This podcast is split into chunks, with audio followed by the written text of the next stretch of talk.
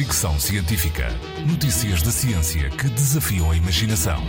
Com Isilda Sanches.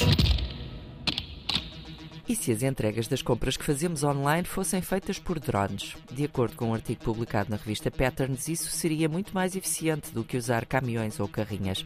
Na verdade, o artigo defende que os drones são uma alternativa muito mais ecológica do que qualquer meio de transporte convencional.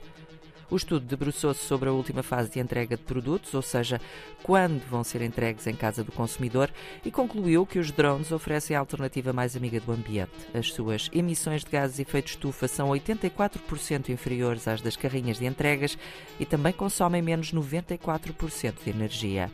O interesse pela questão aumentou durante a pandemia Covid-19.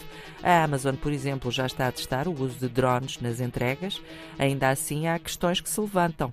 Desde logo, o facto de a maior parte dos drones só poderem transportar um artigo de cada vez e precisarem de um local seguro para deixar os produtos sem os danificar, mas também a gestão dos próprios drones que fazem as entregas.